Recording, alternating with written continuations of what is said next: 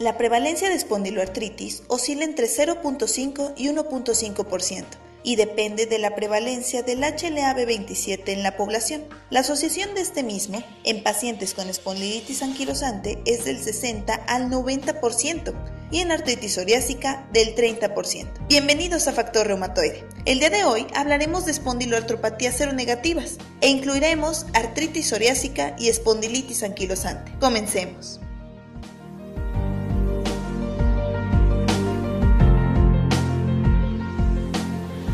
Las espondiloartropatías seronegativas, artritis psoriásica y espondilitis anquilosante son un grupo de padecimientos caracterizados por artritis oligoarticular de miembros inferiores, afección del esqueleto axial, incluyendo sacroiliacas, y agregación familiar con el HLA-B27 positivo. La lumbalgia característicamente es inflamatoria, con aumento de dolor en el reposo y mejoría con el ejercicio. Característicamente es insidioso. En la quinta parte de los pacientes hay afección ocular, principalmente uveitis aguda anterior, también prostática u orquiepididimitis enteral, la cual es común y habitualmente asintomática, y aunque es rara la afección cardíaca, cuando recae será sobre la válvula aórtica. Puede haber fibrosis pulmonar apical y mielopatía. Puede asociarse a osteoporosis grave con o sin fracturas y anquilosis. Los antiinflamatorios no esteroideos son la piedra angular del tratamiento y pudieran alcanzar eficacia importante en la tercera parte de los pacientes.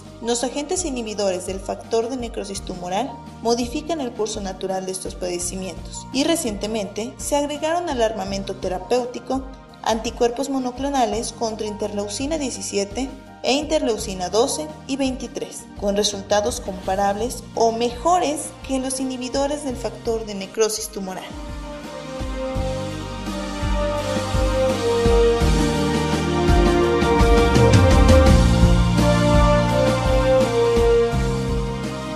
Esperando lo hayas disfrutado y aprendido mucho, te esperamos en la siguiente transmisión de Factor Reumatoide.